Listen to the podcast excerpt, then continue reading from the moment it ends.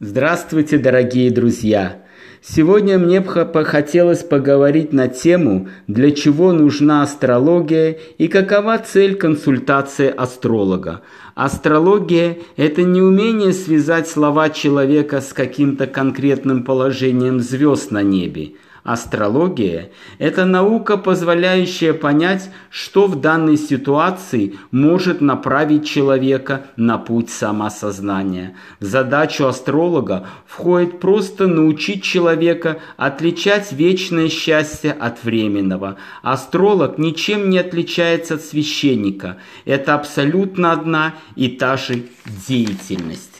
В его задачу входит наблюдать, как духовное знание совершает чудеса, Поэтому нет ничего интереснее деятельности астролога и священника. Они просто направляют человека на путь истины и своими глазами видят чудо.